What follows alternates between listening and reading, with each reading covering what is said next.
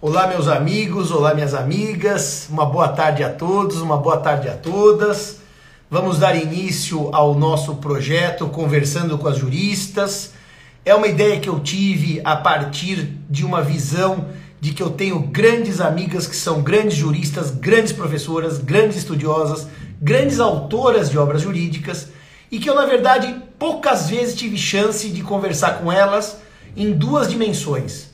A primeira dimensão é a dimensão da vida delas, pessoal, e da sua ascensão na carreira. Como conciliar a tarefa uh, materna, a tarefa uh, de esposa, muitas vezes, a tarefa de gerir uma família e a tarefa de estudar, crescer, fazer mestrado, doutorado, tornando-se professora, tornando-se autora, tornando-se árbitra. Então eu elegi algumas das minhas queridas amigas e olha que no final eu descobri que eu tenho tantas amigas que vou precisar fazer uma longa sessão uh, ouvindo as amigas. A professora Ana está acompanhando meu perfil, então vamos ver se eu mando para ela um convite para ela entrar. Peraí. E eu descobri então que eu tenho muitos amigos e muitas amigas e que todas elas uh, eu gostaria de conversar, tá certo? E portanto eu vou tentar fazer essa nossa ideia da conversa com as juristas Professora Ana, tem um comentário ali. Se você mandar um oi para mim ali, eu tento te convidar por aqui. Porque você. Eu não estou, não estou vendo a professora Ana Nevares aqui. E essa minha ideia de conversar então com as amigas e com os amigos uh, juristas. Ah, Ana Nevares, ó, entrou. Agora eu vou tentar aqui ver se eu consigo convidá-la. E essa ideia de juristas, então, acho que vai dar mais uh, programas, mais episódios do que eu imaginava. Eu já consegui conversar, agendar com a professora Ana Nevares, que eu vou começar a conversar com ela hoje, e também com os ami as amigas. É, Ana. Só um minutinho, Ana, que eu vou fazer um negócio.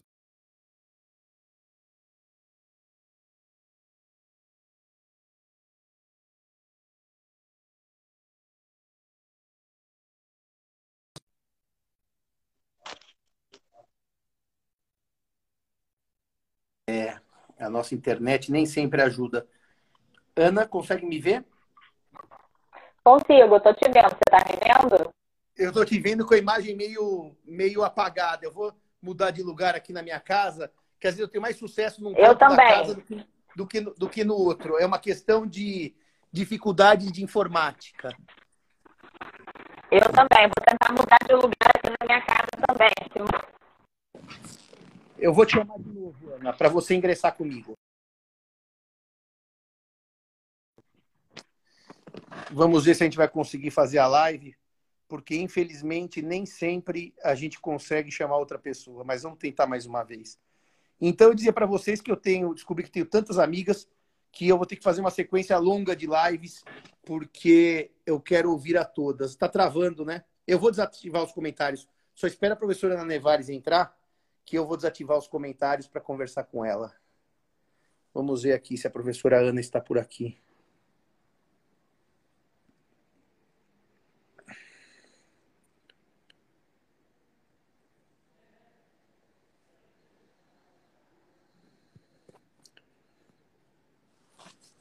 Ana Nevares, vamos lá.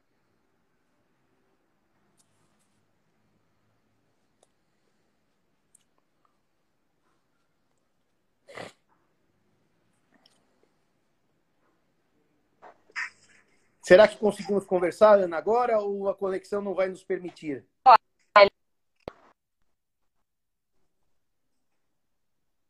Ana, posso te dar uma dica? Tira do seu Wi-Fi, se você estiver no Wi-Fi, e deixa no 4G. Porque no 4G é melhor que o Wi-Fi, Ana. A conexão costuma ser melhor.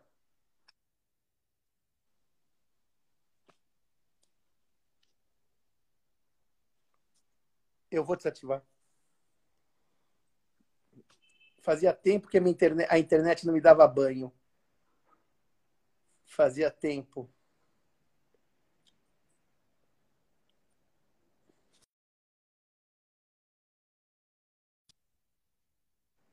Ana pede para entrar de novo agora. E vamos ver. Ô, professor Grisar, tudo bem? Paraná presente. Aproveitando enquanto, ô, Rodrigo, aproveitando enquanto a professora Ana entra, espero com uma internet melhor, a gente consiga conversar a respeito da nossa proposta. Vamos tentar mais uma vez. Quando ela entrar, eu vou desativar os comentários. E agora? Agora tá bom. Agora tá bom? Ver a professora. Ah, que bom. Tirei, eu tirei o Wi-Fi. Então tá bom. Tudo bem, Ana? Como é que vai, minha querida? Tudo bem, graças a Deus. E com você, Simão? Olha, tempos pandêmicos, momentos pandêmicos, mas a situação parece que gera, eu não sei se é um costume, uma resiliência. E no final, Ana, eu aproveito para ler, para estudar, para escrever um pouquinho, quando a gente tem vontade, para cuidar dos clientes. No final, eu acabo ficando, eu brinco num modo de sinais vitais básicos, sabe? Uhum. Sem grandes emoções. E você aí no Rio de Janeiro, com a família, como é que vão as coisas? É, é né? Como você falou, momentos pandêmicos aqui também, né? É, tenho ficado né, direto em casa também, mas o meu escritório começou a voltar em alguns dias, né, da, da semana. É, mas eu continuo preferindo trabalhar em casa, porque com os filhos ainda em casa, né, com o desafio do homeschooling, né, é, das aulas online. Então eu estou me revezando aqui, né? É... Enfim. Ana, e... eu, ah. queria te lançar uma pergunta antes de contar um pouco da sua trajetória como professora, jurista, advogada. Esse momento pandêmico, você, seu marido e seus dois filhos em casa, Uhum. Sobra mais para você do que para ele ou há uma divisão de tarefas razoavelmente equânime? Seja honesta, porque nós vamos hoje fazer abrindo o coração com o Simão. Abrindo, opa, até rimou, né? Abrindo o coração com o Simão. Então, Simão, é, eu acho que não é 100% igual, né? É, não é, porque o que eu vejo é que existe uma está é, tá intrínseco na mulher, na mãe, na dona da casa, vamos dizer assim, né? Uma expressão horrorosa, mas enfim, na dona da casa, é, fazer tudo que, que é pertinente à casa, né? Então, todas as comidas, é, onde pede comida, onde não pede comida, é, o que que, né, é, se, se vai botar roupa na máquina agora, se não vai botar roupa na máquina agora. Então, tudo ficou, é, vamos dizer assim, a, a gestão continuou na minha mão. Mas antes, eu tinha uma funcionária que me ajudava, é, então, era uma gestão que eu delegava as tarefas. Né? Na pandemia, é, eu não pude delegar as tarefas. Agora, depois que o Rio de Janeiro começou a, a abrir de novo, é, eu comecei a fazer um revezamento aqui de dias para poder ter uma, uma melhor né, é, atuação, até porque todo mundo quer voltar a trabalhar, né? Eu estou sentindo isso também mas eu não, eu não considero assim uma tarefa igual, é, 50-50, porque eu acho que não está na cabeça não só dele, como eu acho que da maioria dos homens, é, a gestão, né? Pensar, não, agora eu tenho que botar. Ih, peraí, que agora já tem muita roupa lá na, no cesto, tem que botar roupa para lavar. É, eu, eu vou te dizer uma coisa para começar a conversa. É um país culturalmente machista, historicamente Sim. machista, Acho, creio, sinto, espero que menos do que no passado. Acho, creio, sinto, espero que será menos ainda no futuro, mas não se compara a países como a Inglaterra, que eu tenho uma convivência bastante intensa com os ingleses, que é outra concepção. Somos donos de casa, não é a dona da casa. Uhum. Somos marido e mulher. Se for marido e marido ou mulher e mulher, idem. Vamos dividir as tarefas. Agora me conta, por que o direito? Quando é que a Ana disse, vou fazer direito? E uh, depois que a decisão foi tomada, em algum momento titubeou? Falou, acho que não era isso, devia ter, é. devia ter feito medicina. Não, não. Então, na verdade, é, esse momento nunca aconteceu, né? É, de, de eu ter titubeado é, depois que eu, que eu escolhi né, é, a minha profissão. É, na verdade, eu venho de uma família de advogados, né? E eu acho que isso explica, né? É, uma vez conversando com um cliente do meu marido, é, que é produtor musical, enfim, artista, né? E ele fez uma ponderação. Como é que vai competir, né, em termos de conhecimento de música e saber da música, a filha do Gilberto Gil com a sua filha, por exemplo, né? E eu falei, é, realmente, né? É, é uma, é uma, seria uma competição desleal, né? Então, eu venho de uma família de advogados. O meu bisavô foi o primeiro inventariante judicial do Rio de Janeiro, é, o que talvez explique uma, um amor meu pelo direito das sucessões, né? Então, tanto é que quando eu comecei a estudar direito das sucessões mais profundamente, que eu estudava Itabaiana de Oliveira, é, Orozinho Bononato, Carlos Maximiliano, meu avô olhava para aqueles livros e pensava no pai dele, né? Que havia sido o primeiro é, inventariante judicial do Rio de Janeiro. Infelizmente, é, foi uma, um setor que fechou aqui no Rio é, por conta de problemas administrativos, enfim. Então, agora a gente não tem mais essa figura aqui no Rio de Janeiro. E meu avô, então, foi advogado, a minha mãe fez direito, meu, o meu tio mais novo, vamos dizer assim, que meu avô teve quatro filhos, é procurador de justiça em Minas.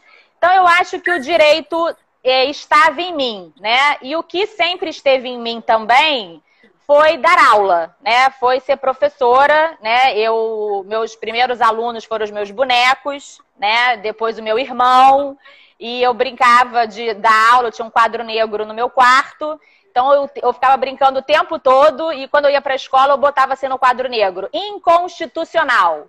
E falava, alunos, escrevam 100 vezes inconstitucional que quando eu chegar das, da, do meu compromisso, né, eu quero, eu vou corrigir essa. Olha a palavra que eu escrevia, Simão, inconstitucional, né? Realmente, era a palavra que eu escrevia.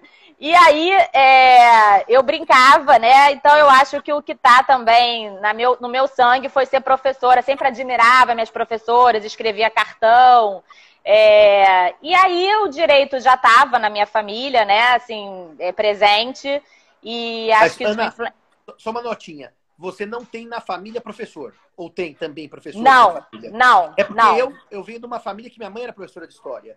E eu ia Sim. com ela às aulas. E tinha uma tia no interior que dava aulas. Eu nasci com a, com a academia, com a aula, uhum. mas não nasci com o direito. É o contrário. O direito. Ao contrário. O desbravador. É. Mas de aula é. já tinha.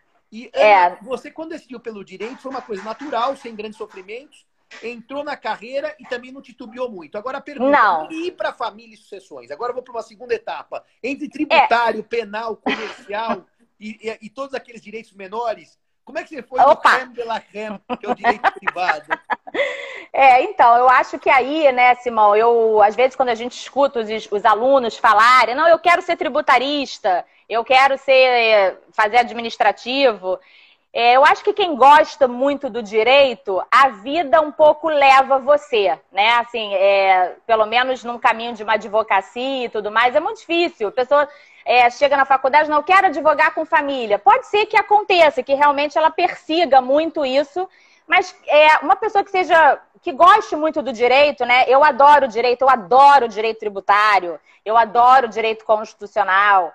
Então, o que aconteceu comigo foi que meu primeiro estágio foi com meu avô, é, que não por outra razão sempre fez a área do direito civil e fazia muito inventário, muito direito de família também. Logo depois eu fui para um escritório que também fazia muito isso e aí fiquei, né? É, gostei muito e, e foi assim, a minha, a, esse, a área a vida me levou, né? Eu posso dizer isso para você, né? Não foi uma escolha assim é, pensada, né? Eu me apaixonei por civil na primeira aula de direito romano. O professor de romano, professor Eduardo Marques, contou alguns casos. Um até envolvia usufruto, e usufruto de idoso, no fundo, tinha um pouco a ver com família. O outro era responsabilidade civil. Eu olhei e falei assim, nossa, mas como eu gosto disso. Ele disse assim, uhum. o que nós vamos estudar em direito romano é o atual direito civil. Eu guardei essa frase e daí eu fui para frente. E Ana, daí eh, você se formou na UERJ? Não, não. Eu me formei na PUC do Rio, ah, né? Você dá aula hoje. É, exatamente. Então parece que eu nunca saí dali, né? Eu me, às vezes eu começo a falar umas coisas, eu falo, ih, peraí, calma, que, né? Porque eu continuei, né, é, na PUC. Eu me formei na PUC do Rio. E aí eu fiz o mestrado na UERJ e depois eu fiz o doutorado na UERJ, né? Então meu coração bate pelas duas casas Você por motivos diferentes. Multiparentalidade. Tenho, eu tenho uma multiparentalidade porque a pós-graduação foi lá na UERJ E a minha graduação foi na PUC. E a PUC é a minha, minha casa, né? Onde eu dou aula há, há, há muitos anos, né? Eu fico emocionado porque eu também fiz carreira na São Francisco, e mestrado, doutorado e graduação e tudo. Então, assim, é uma coisa até que me emociona pensar na nossa casa. Agora uhum. me conte, e o seu orientador foi o professor Tepedino, agora não errei. Foi, exatamente. Na verdade, na monografia, né, lá na PUC, a minha orientadora foi a professora Maria Celina Bodan de Moraes, né? Que é uma querida. É, e uma super craque, né? Porque como os alunos dela falam, ela tem sempre as perguntas mais difíceis, né? Então eu até devo dizer é, que foram as perguntas dela que me levaram à minha monografia, que me levaram à minha, à minha dissertação de mestrado e, e até ouso dizer a minha tese de doutorado. É, agora, na UERJ, quem foi meu orientador foi o professor Tepedino, que é, eu não, não o conhecia né, até eu entrar no mestrado. E quando eu entrei no mestrado, eu já, já tinha, já, já lia todos os livros dele, já lia tudo, porque quando eu resolvi fazer o mestrado, eu fui atrás, né? Não fiquei só naquela bibliografia, então fui atrás, então eu já estava encantadíssima pela, é, pelo professor Tepedino, e quando eu o conheci, é, o professor Tepedino, além dele ser uma pessoa brilhante, é, ele, ele tem uma generosidade acadêmica sem precedentes, é, ele agrega muita gente, é, ele agrega todas as pessoas, então, é, e é um craque total, então foi maravilhosa, tanto a sua orientação na dissertação de mestrado, quanto na tese de doutorado. Se me permite dizer, é graças a esses atributos todos do professor Tepedino que eu endosso a sangue, não só a, a, por, por, tinta, que ele montou essa escola fantástica. Que Exatamente. Ele, é um, ele foi um. Não, é visionário não tenho que usar. Ele foi um, um, idealizador, ele executou um projeto. Isso é maravilhoso. Exatamente. Ele tem um projeto é. por ele para andar. E hoje é. tem uma escola fabulosa. Aliás, não é falando com a Ana, mas eu vou também conversar com outras pessoas da, que estiveram sob a asa acadêmica, sobre o carinho, o cuidado acadêmico que o professor está pedindo, que ele é extremamente cuidadoso, é um homem extremamente generoso. E vou dizer, que a escola do professor Tepedino deixa marcas indeléveis e profundas no direito civil brasileiro, e eu não tenho dúvida disso. Então, daí, formamos na PUC, fomos fazer o mestrado na UERJ com o Tepedino. Pergunto agora, os temas das suas dissertação e tese surgiram espontaneamente? Sugestão do próprio orientador? Como é que você chegou nos seus temas? Que eu depois, um dia, quero contar como eu cheguei nos meus temas. Como é que foi que você chegou é. nos seus temas? Então, na verdade, né, eu, eu cheguei no meu tema. É, peraí, que eu tô, tô fazendo a live com você e tem um pintor aqui na minha casa que precisa é, é, tirar aqui uma, uma tinta. É, então, a gente está fazendo tudo ao mesmo tempo, né? É, então, na verdade, eu posso te dizer que tudo começou com uma conversa com a professora Maria Celina Bodan de Moraes é, e eu disse para ela, Celina, eu quero fazer uma monografia, né? Preciso falar na monografia. É, sobre sucessões, né? Eu, eu quero fazer sobre sucessões, e aí ela é, começou a ponderar comigo os problemas do direito sucessório. Eu fiz a monografia sobre a cláusula de inalienabilidade, as cláusulas restritivas da propriedade.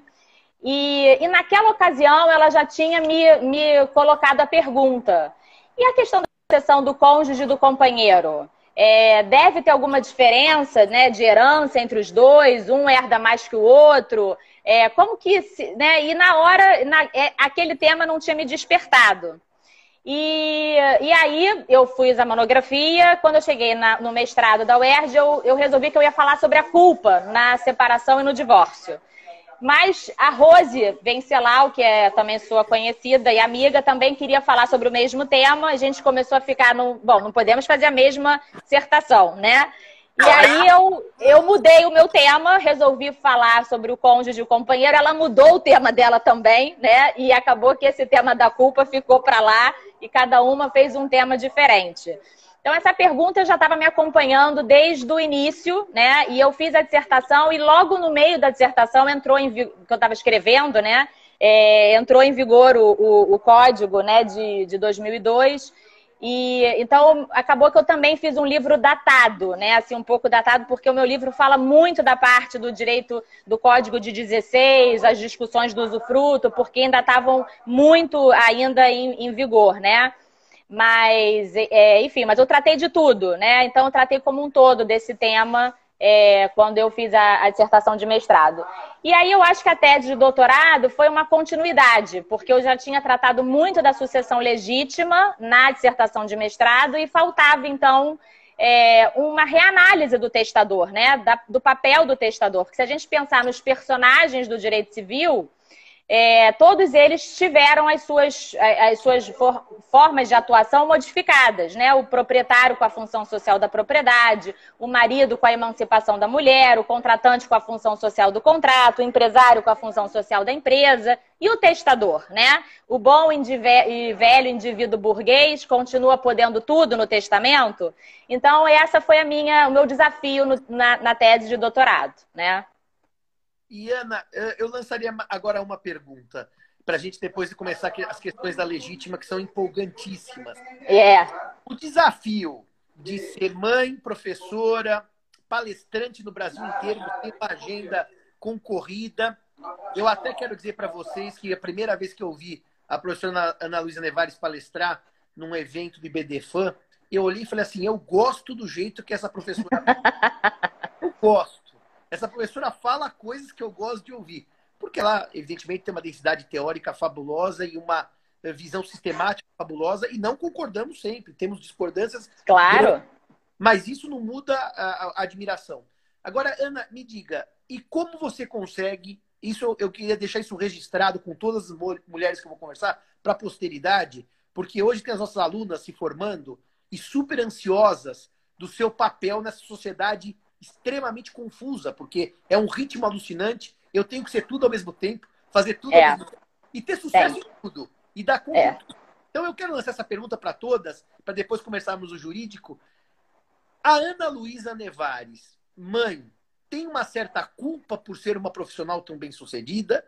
Se sente em certo momento, ah, mas eu podia estar mais com os meus filhos? E a Ana Luísa, professora, advogada, escritora de obras e tudo mais, de vez em quando se sente um pouco culpada, é, eventualmente, é, por, não sei, por não estar em casa ou por estar menos atenção a, aos livros. Eu estou muito em casa, devia estar escrevendo mais. Como é que a Ana consegue conjugar essa ansiedade pós-moderna que é uhum. angustiante para todos? Muito, muito.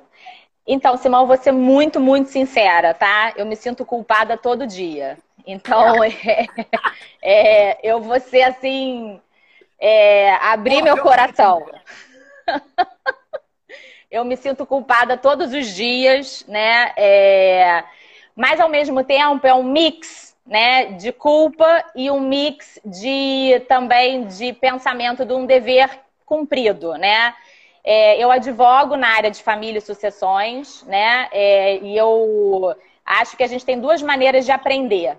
A gente pode aprender errando, que é uma coisa que acontece, né? E ninguém. E se alguém disser que não erra, é mentira. Mas a gente também pode aprender é, vendo o erro dos outros, vendo aquilo que não dá certo, né, para a vida do outro. Eu acho que a gente também pode aprender observando, né? Eu acho que isso é uma coisa importante. E sem dúvida nenhuma, é, o que eu até muitas vezes eu falo nas minhas aulas mesmo, né? Nas minhas. É, fala, olha, a, a, coisa mais importante do mundo é a sua independência, né? É, não importa.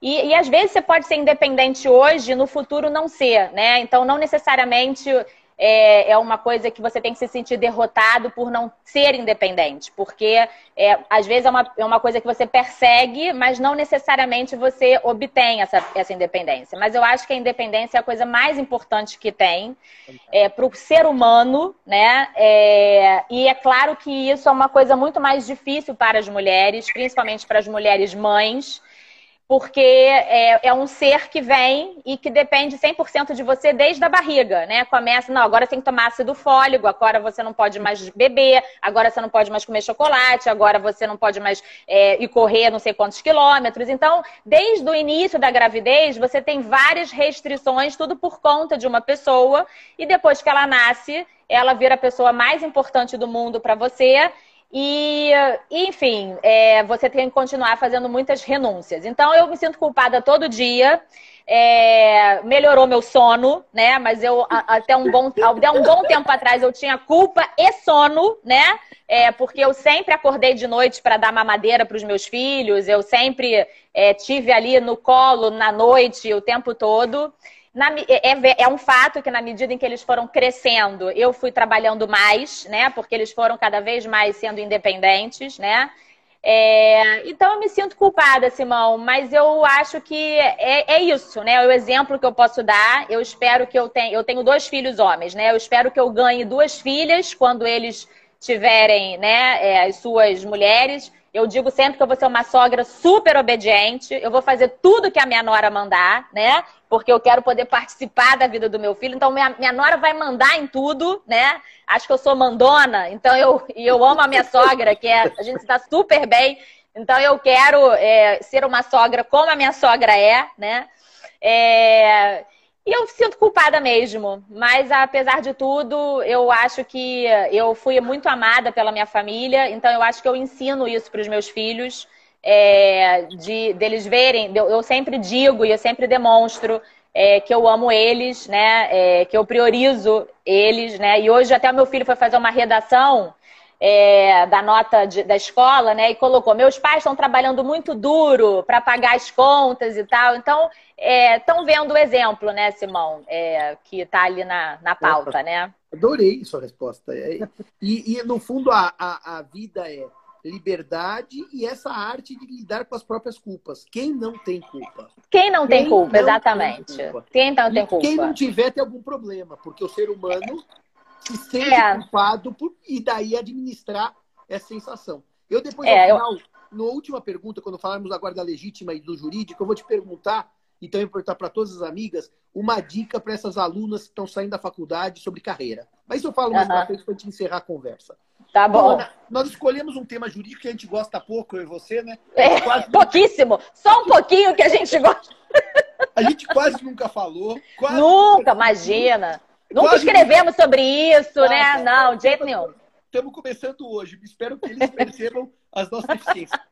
Mas, Ana, até um contexto um pouquinho básico, mas já mais avançado, da sua uhum. visão da legítima no Brasil, da sua visão da legítima no Código de 16 e no Código atual, da sua visão de futuro da legítima. Eu quero que a gente converse de uma maneira franca para fazer uma análise crítica, até para estimular alunos a estudarem a legítima. Acho que é, é estudar futuros professores a estudarem a legítima, porque eu acho que a gente precisa é, pôr esse tema na pauta de maneira científica. É, eu, eu acho, sabe, Simão, que a gente já tem um, uma dogmática e um estudo suficiente para a gente pensar numa reforma real da legítima, né? Eu, a, só que eu compreendo que é um tema extremamente difícil é, e eu acho que é um tema, assim, talvez meio relegado é, em segundo plano, né? Não a legítima em o próprio direito sucessório, quando não deveria ser, né? Porque a gente sabe que se a gente pensar em acumulação de riqueza, né, a herança é algo que permite a, a a redistribuição de, da riqueza dentro de um mesmo grupo e mais, né, permite uma arrecadação de imposto que também deve ser muito refletida, né? Basta a gente pensar que a nossa Constituição de 88 tem um imposto sobre grandes fortunas que até hoje não foi devidamente é, regulamentado, né? Então, quando eu penso na legítima, né, é, de pensar que um pedaço da herança tem que ficar obrigatoriamente é, destinado a determinadas pessoas, a minha sensação sempre é que a gente deve ter um cuidado muito, muito grande ao escolher essas pessoas, né? Então, eu sempre gosto de fazer essa pergunta para os meus alunos, né? Se vocês fossem os legisladores, porque nós, como operadores do direito, é muito fácil a gente criticar a lei, dizer que tem que ser assim, que tem que ser assado. Agora, vai fazer a lei, né? Eu, eu às vezes, assim, eu, eu, eu, eu sempre falo para os meus alunos, vamos olhar a geografia do Código Civil. Qual é o capítulo que nós estamos? Qual é a seção que nós estamos? Qual é o livro que nós estamos, né? Ana, Porque... Ah. Só para a gente uma nota rápida. Quando nós, pela comissão do IBDFAN, eu estava, e a Ana e vários outros, não só nós, tentamos pensar sucessões e temos um projeto, a gente viu que é muito Exatamente, muito, muito então é difícil. é fácil abrir o código, reclamar da redação, reclamar Isso, exatamente. Mas na hora de pois sentar, é. né? É, e fazer um. Imagina só, Simão, é um código com mais de 2 mil artigos. E eles têm que conversar entre si e não podem ser contraditórios, né? Então, é, não foi a minha primeira vez naquele projeto nosso do IBDFAN de tentar, porque eu, uma época eu fiz um projeto lá na PUC, que a gente também estava é, buscando um projeto de lei justamente sobre a sucessão do cônjuge do companheiro, e já foi super difícil a gente pensar é, numa lei geral, né? É, então, mas voltando ao tema da legítima, eu sempre penso assim, eu, eu, eu indago para os meus alunos. Se você indago hoje a quem está assistindo a nossa live, né? Se vocês fossem os legisladores, quem vocês elegeriam para ser herdeiros forçados, né?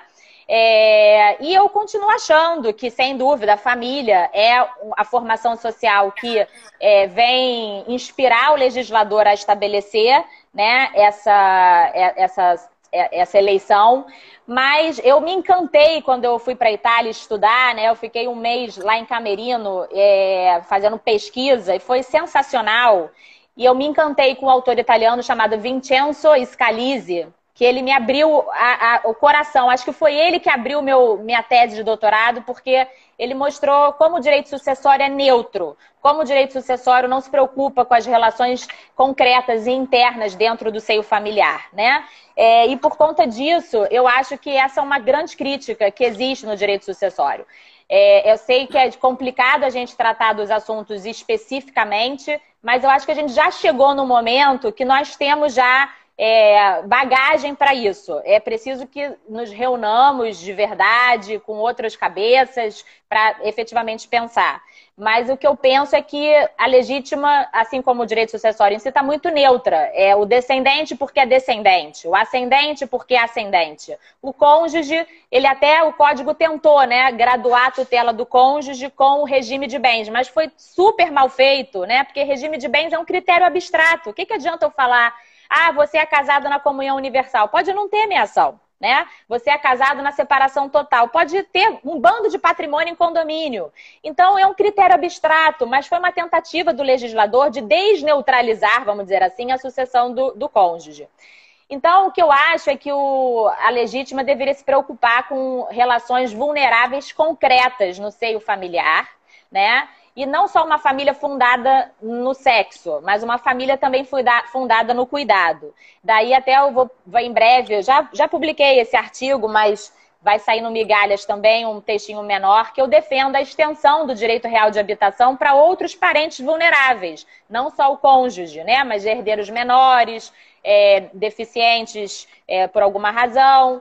Então, eu acho que o, o, o, eu acho que a pertinência da legítima e a aceitação da legítima está no fato da, da sociedade concordar que, aquelas, que aqueles indivíduos merecem uma proteção é, especial. É, é, e é isso que eu queria lançar para você. Quando o código, o código optou por elevar o cônjuge à categoria de herdeiro necessário, sendo que o cônjuge não era nem nas ordenações, nem no Código 16, nem na Feliciano Pena, e não o companheiro, e de repente o Supremo vai dizer inconstitucional o companheiro concorre, mas também não disse herdeiro necessário. Só diz que é inconstitucional 1790, que o companheiro concorre nos termos do 1829, mas também não disse herdeiro necessário. Eu queria que a professora Ana Luísa me dissesse: o código mandou bem em elevar o cônjuge a essa categoria? Um.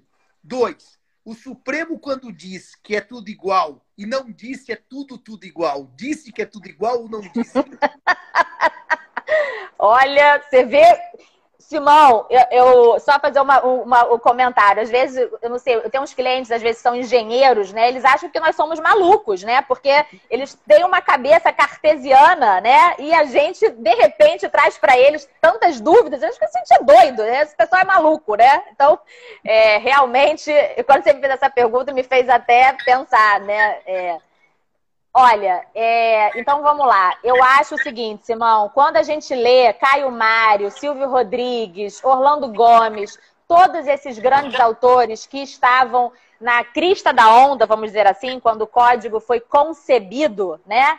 Todos são uníssonos em reclamar da posição do cônjuge como usufrutuário, né? É, principalmente Caio Mário ponderava que o cônjuge precisava ter uma posição mais proeminente na sucessão hereditária, né? É, então, eu acho que o que aconteceu foi mesmo que naquele momento, na década de 70, é, existia um apelo muito grande para uma melhoria da posição né, é, do cônjuge e principalmente por conta da mulher, né? Porque se a gente parar para pensar, a gente tinha acabado de sair da mulher casada no rol dos relativamente incapazes. Não tinha nem divórcio na década de 70, né?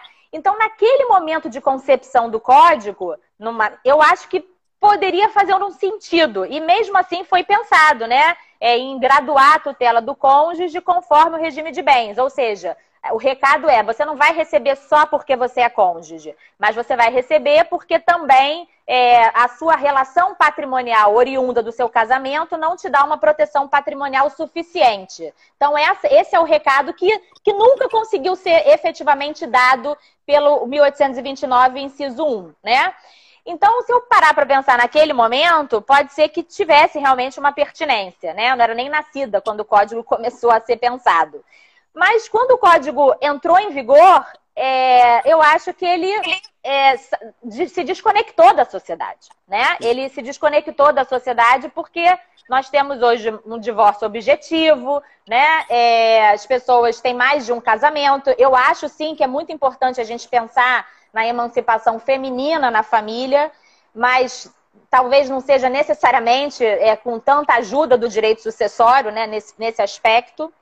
É, e, e então o código se desconectou. Mas, Simão, tem uma coisa que eu sou, é, que eu sou muito dogmática, né? Eu, eu, e, e eu, eu não consigo conceber o fato do companheiro não ter os mesmos direitos sucessórios do cônjuge. É, em que pese eu achar que não deveriam ser herdeiros necessários, eu acho que eu, são. Eu também acho.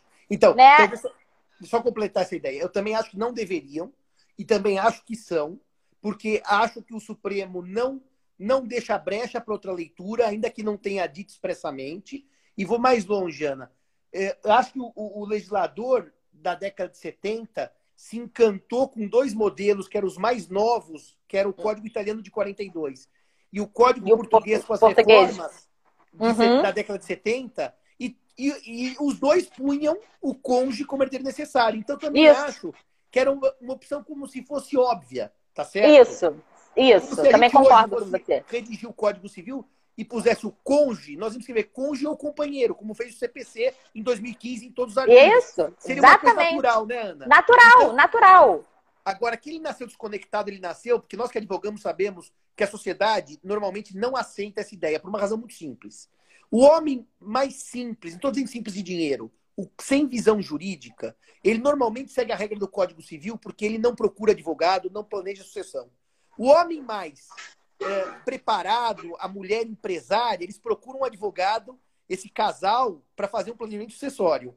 E daí, o planejamento sucessório hoje, com o cônjuge como herdeiro necessário, principalmente o cônjuge casado em segundas núpcias, que não é a mãe ou o pai dos filhos, é um problema o cônjuge ser herdeiro necessário. A gente é. podia ter pensado, como a gente sempre defende nas nossas palestras, que nem todo mundo precisa da herança do outro. Pode ser uma mulher empresária rica, um homem empresário rico, ambos divorciados que querem casar é. para ter um projeto afetivo. Só que Isso. no Brasil, esse projeto afetivo esbarra num projeto patrimonial. Patrimonial. É, e aí, Simão, você né, toca nesse, nesse ponto, né? É, e você se lembra como foi difícil para nós, naquela comissão do IBDFAN, na parte sucessória, decidir o que fazer com o cônjuge e o companheiro, né? Então, eu acho que a gente tem uma certa convicção que a gente precisa buscar uma maior liberdade na esfera conjugal, na sucessão hereditária. Mas a gente, no fundo, no fundo, tem dúvida do que fazer, né? Porque a verdade é que, assim como a gente está é, tá buscando uma concretude maior nas relações sucessórias, eu acho que a gente também está tentando buscar isso no casamento. Talvez um casamento de 20 anos não é igual a um casamento de 5 anos, né? É uma mulher que seja independente não é a mesma de uma mulher que não seja dependente, né? Um marido doente. Então, é, é, chega uma hora que, apesar da dificuldade da gente ter critérios específicos, é, talvez seja a única maneira que a gente tenha de alcançar alguma coisa mais conectado com a sociedade, é, amarrando o juiz. Não dá para deixar o juiz solto decidir o que o juiz quiser. Mas, de alguma forma, é, o sistema da common law, que as pessoas gostam de falar, não, na common law não tem legítima. Não, peraí, não é que não tem legítima. Realmente é, não é uma legítima pré-estabelecida. Mas é, na Inglaterra, por exemplo, assim como outros países da common law, se você deixar parentes é, próximos vulneráveis, eles podem ir à justiça pleitear uma proteção sucessória. Então, alguma coisa nesse sentido a gente poderia pensar. Eu entendo o drama da, de deixar na mão do juiz, mas se a gente estabelecesse critérios, é, né, amarrando as decisões, poderia ser que funcionasse melhor. É, até porque os casamentos, cada um é de um jeito, né? Tem gente que casou três vezes, tem gente que casou uma vez só, tem gente que tem dez filhos, né? Então, a família está muito modificada, né, Simão? Mas a gente pode concluir nessa nossa primeira etapa da conversa sobre a legítima que tanto eu quanto você entendemos que o código nasceu velho para uma realidade Sim. completamente nova e que nesta realidade nova na qual ele nasceu, o cônjuge ser herdeiro necessário não é socialmente o ideal. Não, eu, eu, eu podemos, podemos, concluir. Poder. Acho que o cônjuge e o companheiro. Que se o cônjuge é herdeiro necessário, o companheiro tem que ser. Não tem outra escapatória. Eu não, eu não consigo, eu não consigo aceitar, Simão, a distinção, porque eu acho que a sucessão hereditária tá, está fundada na solidariedade familiar. Né? Então, ou é liberdade para os dois, ou é, é, é herança necessária para os dois. E eu acho que e tudo, eu acho toda essa confusão que está acontecendo por conta da decisão do Supremo, eu acho uma pena, é preciso registrar, porque é, nós sofremos com isso. Eu sofro muito de não poder dar para o meu cliente e para os meus alunos, né, mas principalmente para os clientes, uma resposta clara e objetiva, né? É, mas eu acho que isso foi uma, uma, uma, uma um, é, sei lá, uma coisa assim que, uma escapadinha, porque o que aconteceu foi que ele botou lá, né, na tese de repercussão geral, aplica-se o 1829, claro, porque é o artigo líder da sucessão. Foi por isso que foi mencionado. Se não tivesse aquele artigo, ninguém estava pensando nisso. Né? Então, então, eu acho que virou uma oportunidade, uma tábua de salvação para tentar buscar uma liberdade maior na esfera conjugal, Simão.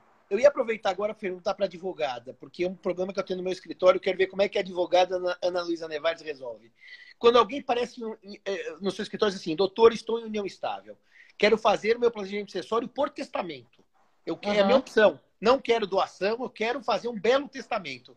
E a professora uhum. Ana faz belíssimos testamentos. Só que tem um problema, professor, eu estou em união estável. Como uhum. é que se resolve na prática? Vamos ensinar esses meninos e meninas a pensarem aí. Como é que na prática a gente resolve esse drama nosso de dizer é ou não é herdeiro necessário se o Supremo não disse, e só para dar uma nota doutrinária, do nosso grupo de BDFAN, talvez 97% entenda que é herdeiro necessário e 3% entenda que não. Então, há uma Sim. grande. A doutrina quase unânime entende que é. Como é que se planeja a sucessão nessa hipótese dos companheiros se nós não temos certeza se o companheiro ou companheira são herdeiros necessários?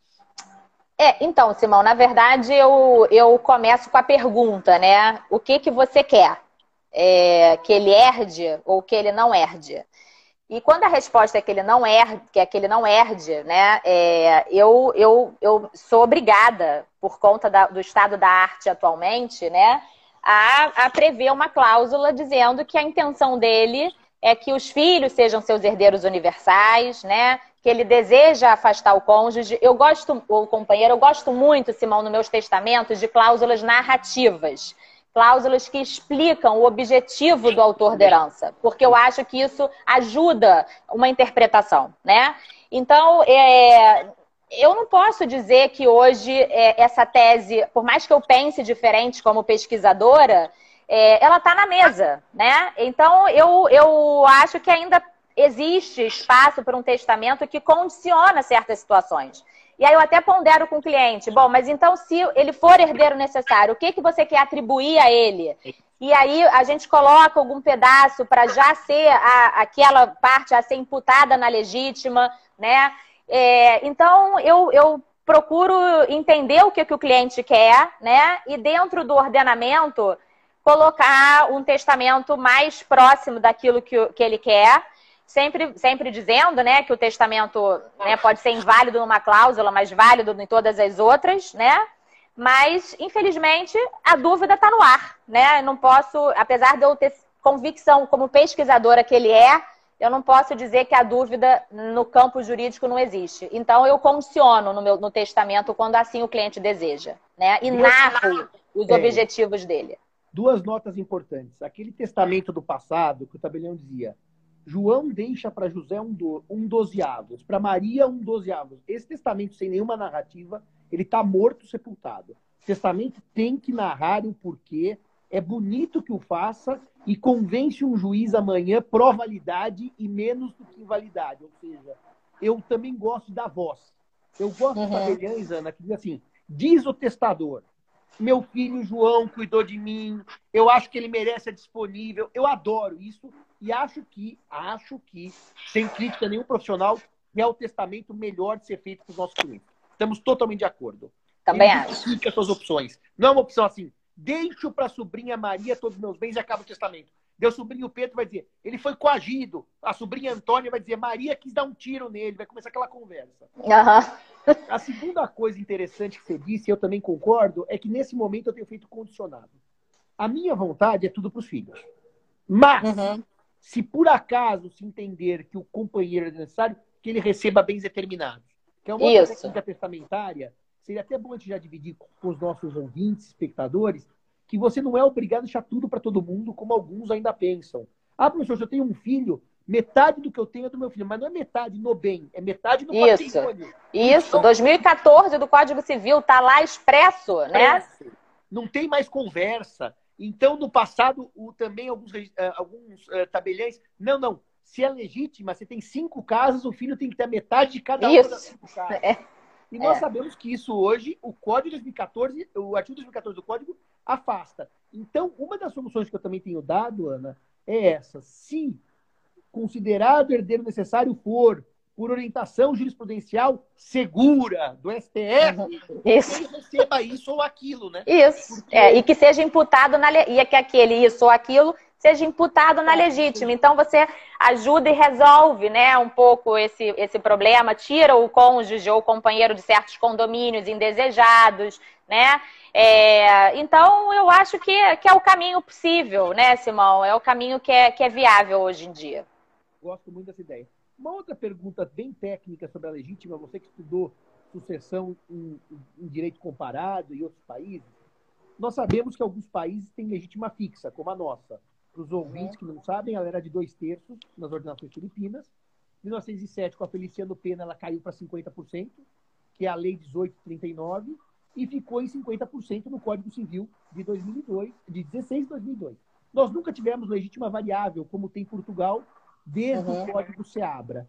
Você, Ana Luísa, pesquisadora e também advogada, acha que a legítima variável era uma boa opção, eventualmente, para composição de interesses ou a variabilidade da legítima continua dando aquele caráter neutro à sucessão, que, segundo seu entender, não é o melhor caminho. Qual é a sua leitura sobre uma variável? É, eu acho que o menor problema da legítima, Simão, é o quantum. Eu acho que o maior problema da legítima é a quem proteger. Né? É claro que eu poderia conjugar um pouco as duas coisas, né? A quem proteger e ter uma certa variação, né? É, mas é, eu estou mais preocupada com a quem proteger e como proteger, porque eu também acho que a gente pode pensar em, em direitos específicos, como direito de habitação, né, é, algumas, do que necessariamente com o quantum, né? Eu, eu, eu acho isso. Mas não sou. É, penso também que uma ideia né, de conjugar as duas coisas seja interessante. É, e eu acho que para o cônjuge, cada dia mais, apesar do nosso, da nossa angústia, a gente precisa de uma coisa direcionada para aquele casamento. Né? Então, eu acho que a gente vai precisar pensar em critérios: tempo de casado, se tem filhos em comum, se tem dependência econômica, enfim, coisas que vamos ter que levar em consideração né, para poder estabelecer o que, que ele vai receber. No fundo, no fundo, se eu estou entendendo bem, você gosta de uma ideia, não exatamente igual, claro, entendi bem sua ideia, mas um pouco dos alimentos, possibilidade, necessidade, renúncias. Que, por exemplo, a minha mãe, que renunciou à profissão, está casada com meu pai há 50 anos, é diferente da Ana, que está casada há menos do que 50 e trabalha. São mulheres claro. com, com vidas, claro. histórias diferentes. Né? Totalmente diferentes, exatamente. Então eu acho, eu acho que a gente não tem como é, afastar completamente essa, sabe, essa situação, Simão. Eu acho muito difícil a gente é, prosseguir pensando no cônjuge, no companheiro, sem olhar os casos concretos, sabe? Eu acho que a gente está precisando fazer isso. Agora eu vou fazer uma pergunta para a gente finalizar a parte legítima, depois eu vou voltar na questão das dicas e sugestões e estímulos às jovens uh, formadas em direito para as mais diversas uhum. carreiras.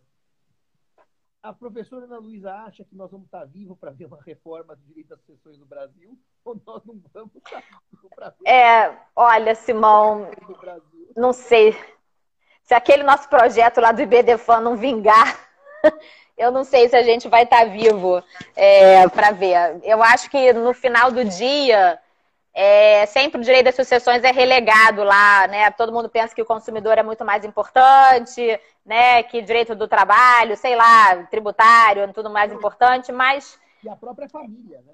claro! Como, não, sucessões não. Família sim, é casamento, precisa cuidar Agora, sucessão, ah, isso aí é coisa que.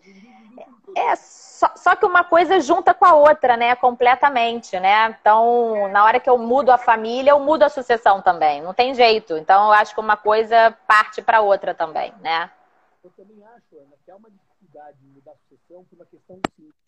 Como não há interesse político, não há pressão social, é, não dá voto, a é, sucessão vai acabar sendo mudada, na minha opinião, um dia passa um pequeno artigo, uma, por exemplo, um pequeno artigo que muda o 29, por exemplo. Sabe aquela coisa por fatia?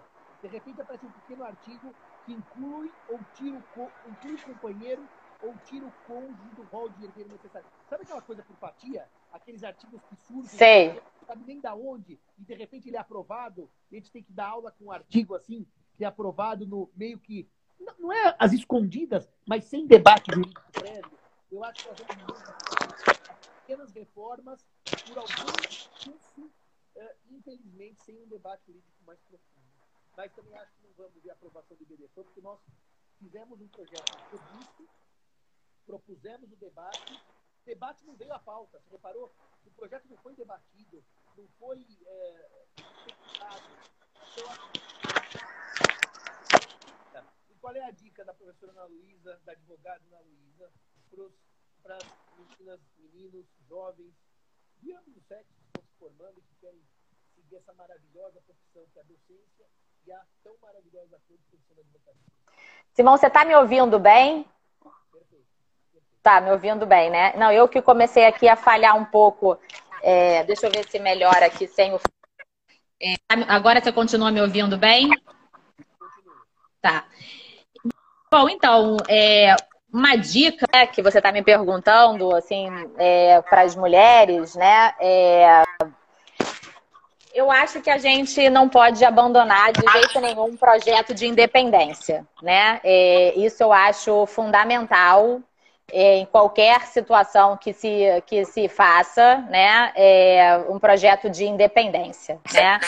É, eu acho que é um conselho que eu tento me dar, mas eu não consigo muito executar, que é a gente não se exigir demais, né? É, nós não somos mulheres maravilhas, nem homens maravilhas, é, não vamos conseguir dar conta de tudo. Saber dizer não é uma arte, né? É, também.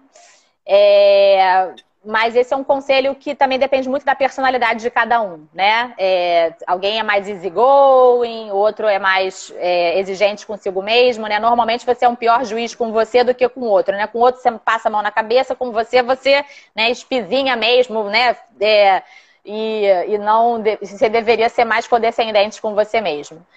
É, mas uma coisa que eu, que eu sempre repito é isso, é não abandonar o projeto de independência. Né? É, acho que, de, de alguma forma, a pessoa tem que ter independência, ela tem que poder escolher ter, ter, escolhas. Porque se a pessoa não é independente, ela não, ela não escolhe, ela, ela é levada e ela fica presa num momento, numa situação, porque ela não, não conseguiu tomar uma outra decisão, né? É, então eu acho que esse, se as pessoas, e se tem hoje mulheres, né? Cada vez mais eu dou aula para mais meninas, mais mulheres, né?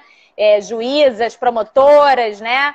É, acho que a gente ainda tem muito a fazer, né? É, agora, com essas lives todas, né, Simão, e vários eventos, a gente está vendo muitos. Eu, eu recebo muitas mensagens de eventos que só tem homem falando, né? Só homem que fala. É, acho que no direito de família das sucessões, acho que as mulheres têm um papel mais é, proeminente, mas isso não acontece em outras áreas do direito civil. E quando às vezes eu recebo assim um, webinar, só vejo homem falando, eu falo, gente, será que não tem nenhuma mulher que eles poderiam ter convidado? Né? É, então, eu acho que ainda nós ainda as mulheres, né, é, ainda tem muita, muita, muito degrau para subir, né? É, mas a gente não pode abandonar o projeto de independência, né? E é um projeto muito fácil, às vezes, de ser abandonado. A maternidade, né? É, uma vez eu conversando com uma amiga minha que não estava trabalhando, estava só sendo mãe, olha, né, ela falava assim, estou, estou só sendo mãe, né? E ela falando, Luísa, mãe é cansada. Não importa se ela trabalha ou não trabalha, porque a mãe é cansada. Eu falei, é, a mãe é esgotada, né? É, é, então é, é, isso mesmo, né? Não tem muito jeito. Mas eu acho que o conselho é esse, é a gente não abandonar é, esse projeto.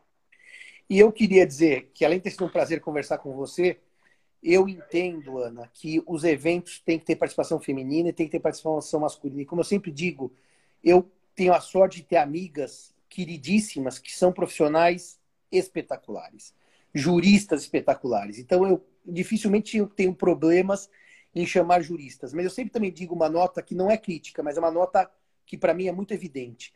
Eu dificilmente escolho alguém pelo gênero, eu escolho pela competência. E uhum. como eu tenho essa sorte de ter muitas amigas competentes, eu escolho amigas maravilhosas. Mas, Ana, eu efetivamente, quando não, uh, não. Não é que eu não gosto da pessoa, quando eu acho que a pessoa não tem o que acrescentar, seja homem, seja mulher, comigo não participa. O gênero não é o elemento discriminador. Uhum. O elemento discriminador é poder acrescentar.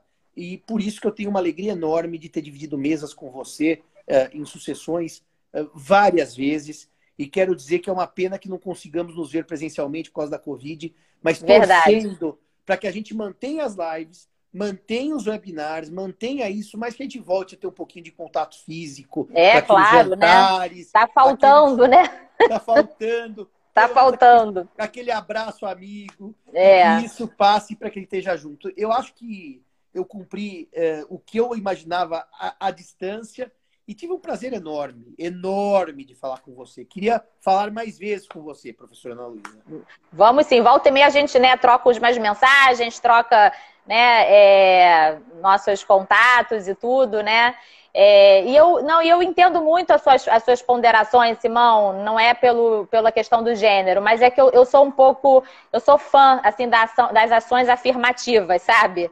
É, eu acho que elas têm um papel faz muito parte. importante, faz, faz parte, parte, né? Claro. E, e acaba que, de alguma forma, quando a gente vai tendo um canal de, né, de divulgação, um canal de é, de poder né, colocar realmente alguém para ouvir, não só as mulheres, existem outros grupos que também precisam ser, né, é, é, vamos dizer assim, colocados também nesse mesmo local, né, nesse mesmo lugar.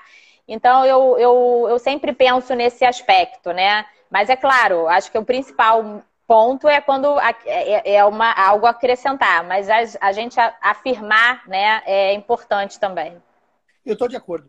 E acho assim, Ana, uh, há abuso, às vezes, de lado a lado. Homens Sim. machistas e mulheres que querem, por ser mulheres, falar onde talvez tivessem homens ou outras mulheres que acrescentassem mais. Eu acho que a nossa ponderação como pessoas preparadas, pessoas eh, genuinamente generosas, porque nós somos, e genuinamente preocupadas com essas questões, a, a gente tem entre o preto e o branco o cinza. Há, há uhum. excessos, e esses excessos cabe a pessoas como nós, que não acreditamos que isso deva ocorrer, manter esse lado amistoso, esse lado que claro. engrandece o diálogo, esse Sim, lado sem que dúvida. doutrina. E quero, como último recado, contar a vocês que recebi o honrosíssimo convite da professora Ana, do professor Tepedino e da professora Rose para fazer uma resenha da mais Isso nova mesmo. do, do trio queridíssimo de sucessões. E vou preparar a resenha que muito me honrou o convite que recebi da queridíssima professora Ana, representando a professora Rose e o professor Tepedino. Obrigado, Ana. Vai ser o maior prazer, né? A gente está com esse livro dos Fundamentos do Direito Civil, é, manual para o aluno, né? É, e, e, vai ser o maior prazer contar com a sua resenha. Foi a gente pensando, foi escolhido a dedo, então vai ser o maior prazer. E vou indicar agora no YouTube, abaixo da live, o link para comprar o livro. Obrigado. Maravilha. Obrigada. Só. Beijão, boa semana. Beijo para você. vocês Abraço também. Aí. Tudo de bom. Tchau, tchau. tchau. tchau querida.